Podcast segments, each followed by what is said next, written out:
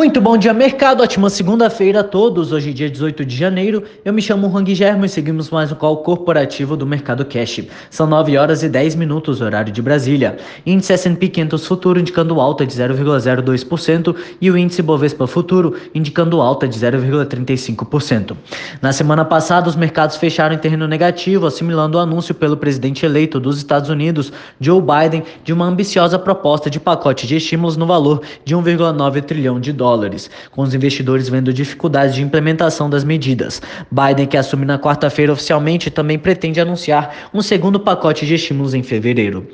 Hoje, o ritmo de vacinação contra o coronavírus no Brasil será observado de perto pelos investidores após a Anvisa aprovar no domingo o uso emergencial das vacinas Coronavac do Instituto Butantan em parceria com a chinesa Sinovac e a da Fiocruz produzida em parceria com a AstraZeneca e a Universidade de Oxford. Em dia de feriado nos Estados Unidos por conta do dia de Martin Luther King, o noticiário econômico mundial acompanha os dados melhores do que o esperado da economia da China em 2020.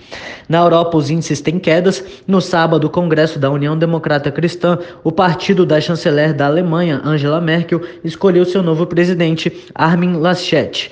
Assim, ele fica em posição de potencialmente substituir Merkel como chanceler nas eleições que devem ocorrer no final do ano. No domingo, milhares de pessoas participaram participaram de um protesto não autorizado na Holanda contra medidas de lockdown que vêm sendo implementadas no país. O grupo foi dispersado pela polícia. No Reino Unido, o programa foi ampliado de forma a oferecer a vacina a qualquer pessoa com mais de 70 anos, além daqueles que são considerados clinicamente extremamente vulneráveis. O Eurostox opera em queda de 0,20%, a Alemanha sobe 0,15%, Paris opera em queda de 0,20%, Milão cai 0,13% e Reino Unido opera em queda de 0,22%.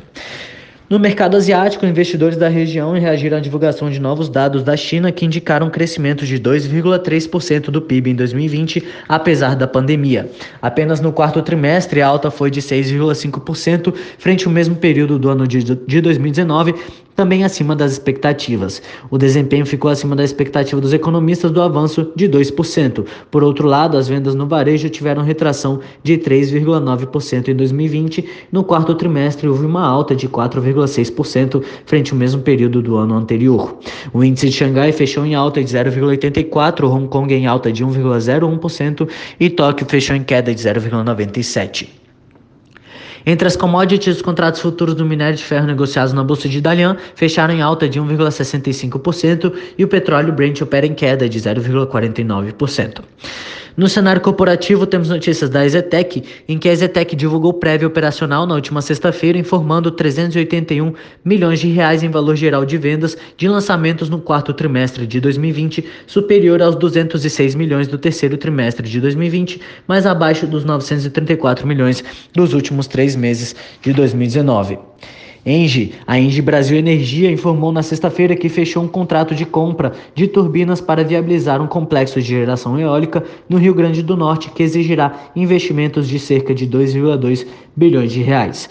A companhia disse em comunicado que o acordo de fornecimento de aerogeradores foi assinado junto à Siemens Gamesa. A primeira fase do chamado projeto Santo Agostinho terá uma capacidade instalada de 434 megawatts. A entrada em operação comercial de Santo Agostinho está prevista para ocorrer até março de 2023 e a energia produzida será totalmente direcionada para contratação no ambiente de contratação livre.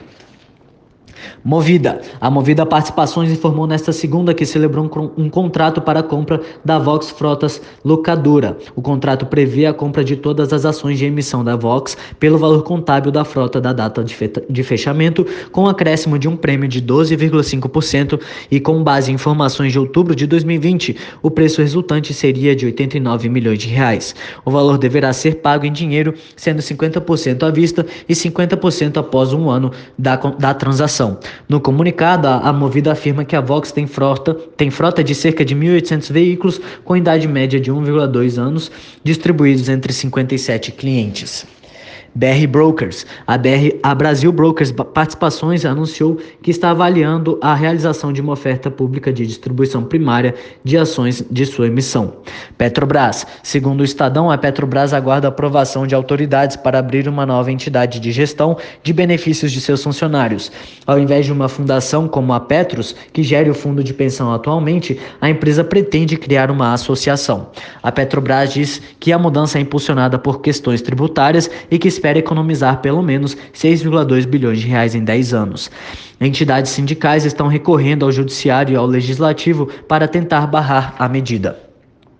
Ultrapar, o grupo Ultra busca vender a divisão química Oxiteno avaliado em 1,5 bilhão de dólares e a rede de farmácias Extra Farma, segundo o jornal Valor Econômico. A, a Oxiteno tem vários interessados, inclusive grupos estrangeiros, mas a Extra Farma não tem atraído muitos potenciais compradores.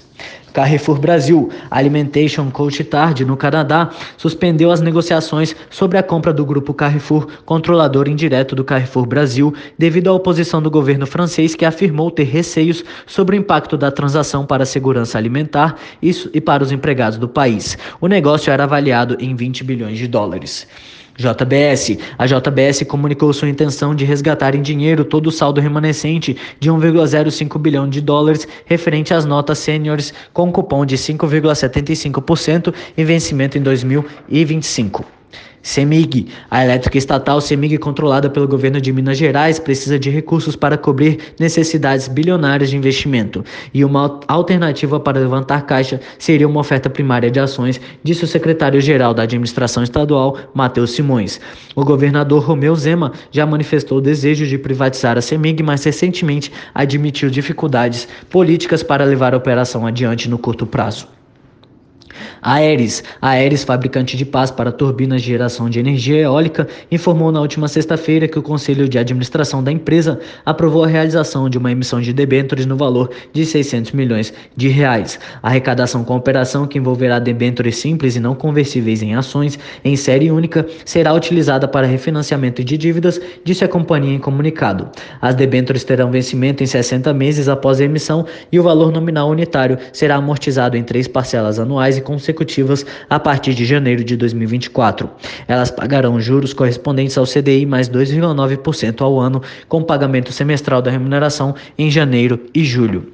Por hora, estas são as principais notícias. Desejo a todos um excelente dia e ótimos negócios. Um forte abraço.